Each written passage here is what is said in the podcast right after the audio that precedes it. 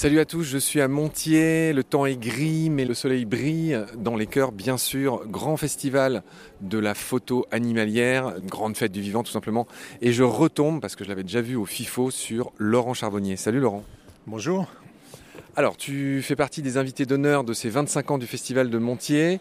Quelle est ton histoire personnelle avec Montier? Tu es venu depuis le début toi il m'avait euh, collé déjà invité d'honneur, je ne sais plus quelle année, pour le dixième peut-être, euh, mais je ne connais pas bien, non, non, je, n'y viens pas chaque année. Là, ils m'ont invité cette année pour euh, venir présenter Le Chêne au cinéma de Saint-Dizier, donc voilà. Mais c'est un, endroit formidable parce que depuis une quinzaine d'années, ça évolué d'une façon euh, vraiment incroyable, avec euh, des qualités de photographie euh, étonnantes. Enfin bon, voilà, donc non, non, puis c'est un lieu de rencontre, donc ça permet de, revoir les amis. Jean-François Noblet que je n'avais pas vu depuis longtemps, François Moutou, enfin bon voilà, tout le petit monde de naturalistes français on va dire, et puis de rencontrer des gens que je connaissais pas du tout. Laurent Gélin, je l'avais jamais rencontré. On a le même producteur en fait, Jean-Pierre Bailly, le producteur euh, qui a produit Le Lynx a produit déjà mon premier long métrage, Les Animaux Amoureux, a produit euh, Chambord pour, que j'ai fait pour le cinéma, a produit pas mal de mes documentaires également. Donc voilà, j'avais entendu parler de Laurent et de son Lynx euh, depuis longtemps évidemment, mais j'avais pas encore découvert son film. Oui, c'est marrant parce que là, ce qu'il faut qu'on dise, c'est que je te rencontre à la sortie de la projection de son film Lynx, et tu viens d'y assister, et c'est drôle parce que je t'ai retrouvé en grande conversation avec Laurent, qu'on a déjà interviewé. On l'a pas fait au FIFO. On n'a pas parlé de ton film sur le chêne. Et j'aimerais que tu nous livres une petite pépite euh, naturaliste euh, concernant ce Quercus, concernant le chêne, que tu as fait avec euh, Michel euh, Michel Sédou, l'oncle de Léa, évidemment.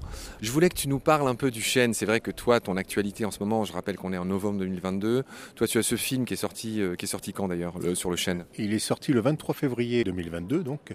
Et puis, euh, il arrive quasiment à 500 000 entrées en France, ce qui est plutôt pas mal. Gaumont nous a dit que s'il n'y avait pas eu le Covid, on, serait, on aurait doublé, tout simplement.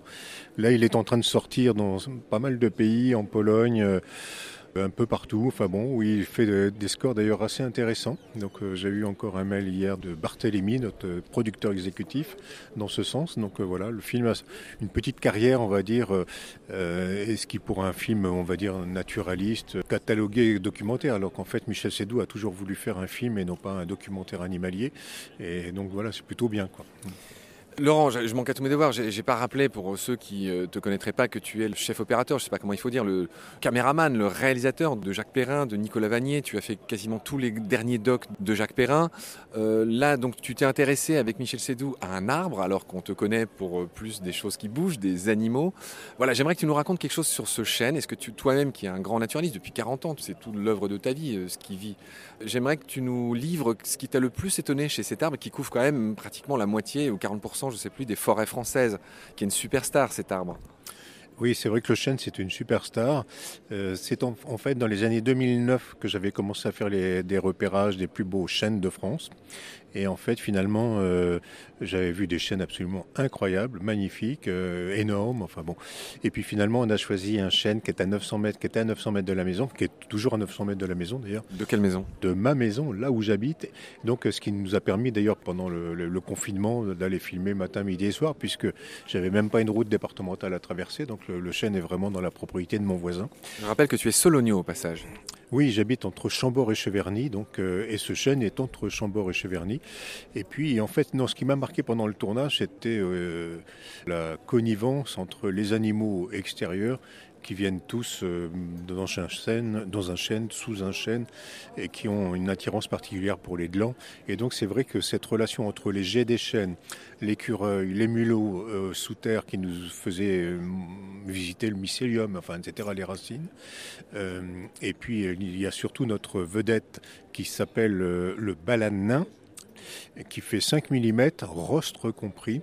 D'ailleurs, la, scientifique qui a fait une thèse sur le balana ne pensait pas une seconde qu'on arriverait à, filmer les accouplements, le balana qui est en train de forer euh, le gland, etc., etc. Il y a vraiment des séquences particulières et formidables qui ont été filmées d'ailleurs par Samuel Guiton qui est un ancien de l'IFCAM, de l'école de cinéma de Minigout.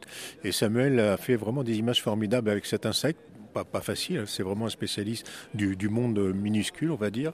Et puis, non, ce qui m'a vraiment plu, c'est de faire de l'affût près de ce chêne euh, tous les matins, tous les soirs, pendant un an et demi quasiment, où je filmais évidemment euh, la rencontre entre les chevreuils qui venaient sous le chêne, le sanglier, les écureuils bien évidemment, même si on a filmé avec une dizaine d'écureuils, dans notre film on en voit un seul, mais en fait on en a filmé une dizaine de différents. Et donc euh, voilà, c'était cette relation entre ce chêne et les animaux qui était vraiment formidable. Question très naïve, quand tu filmes un chêne comme ça pendant un an, un an et demi, ce que tu as dit, tu es seul. Raconte-nous un peu comment t'es, es sous une bâche pour pas être vu, enfin, pour tous ceux qui sont pas familiers de ces affûts, enfin, livre-nous un peu je sais pas, la, panoplie, je vais dire. Oui, on est sous un affût, euh, planqué, caché, il n'y a que l'objectif quasiment de la caméra qui dépasse. Euh, malheureusement, on est dans un monde euh, ici en France, en Europe, avec des animaux qui sont assez farouches.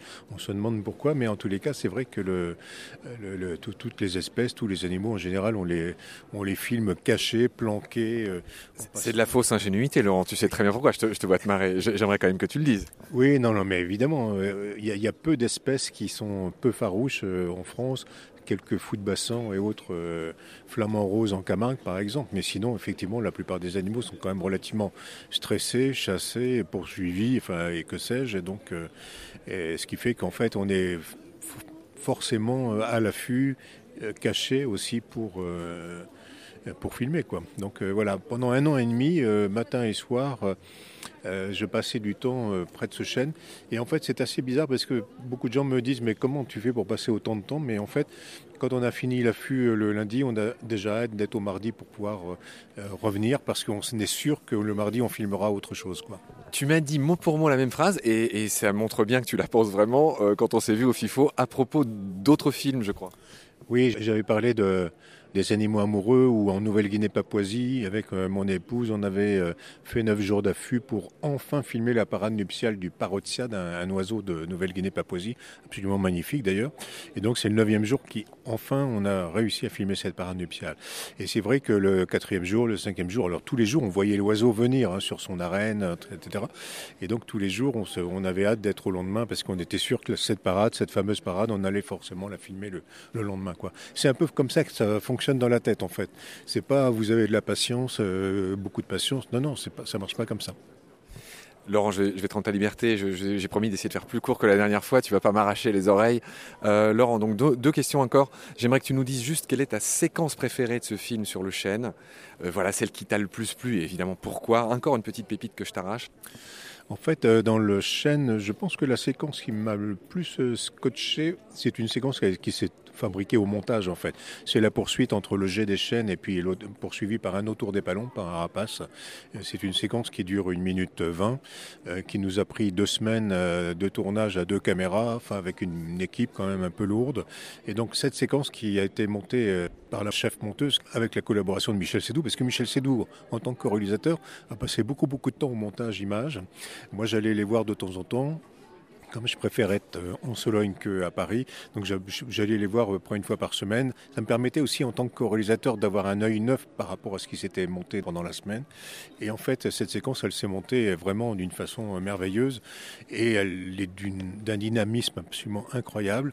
Et c'est vraiment la séquence qui me plaît le plus dans le, dans le film rassure celles et ceux qui nous écoutent sur l'issue de cette séquence, cet autour ce jet, on est sur du 0-0, sur du 1-0 Non, on est sur du 0-0. T'as plus que 10 secondes parce qu'il faut que je salue ce monsieur. J'ai plus que 10 secondes. Allez, je voudrais juste que tu nous dises ce que t'inspire le titre Baleine sous gravillon. Euh, Anguille sous roche, évidemment. Est-ce que ça t'inspire quelque chose, toi qui es cinéaste, cinéaste animalier depuis 40-50 ans? Non, ça m'inspire euh, rien. Pas, pas du tout. Absolument pas. Alors on va se dire au revoir. Merci beaucoup Laurent pour euh, ces quelques instants à nous parler de ton chêne, sous ton chêne. Merci beaucoup d'être au, j'allais dire au FIFO, merci beaucoup d'être à Montier. Euh, bon festival et à bientôt. Salut. Merci beaucoup, à bientôt.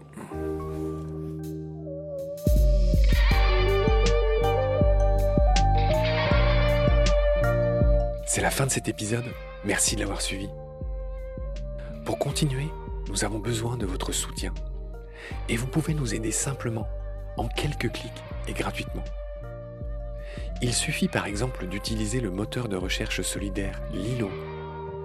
Ainsi, chacune de vos recherches sur Internet générera des gouttes, qui seront reversés au projet de votre choix, comme Baleine sous gravillon par exemple. Vous pouvez par ailleurs vous abonner à nos podcasts comme d'habitude, partager les liens, devenir adhérent de l'association BSG ou encore faire un don sur Helloasso ou sur Tipeee. Grand merci par avance. Je remercie tous mes équipiers pour leur aide précieuse. Je vous retrouve bientôt pour de nouveaux épisodes.